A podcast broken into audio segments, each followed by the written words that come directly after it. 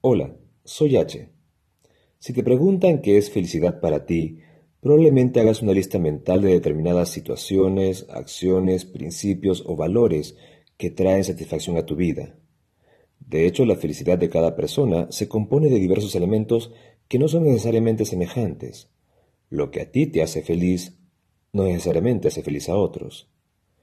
Sin embargo, si tu felicidad depende de lo que otros hagan o dejen de hacer a tu alrededor, tu felicidad podría esconder un deseo egoísta, un afán por controlar la realidad exterior para sentirte bien interiormente.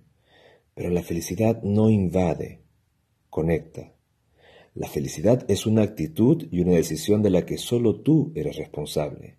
Dependerá de la forma en la que decidas interpretar la realidad, tu actitud frente a las circunstancias y de la forma en la que decidas actuar al respecto. Decide ser feliz. Sé consciente.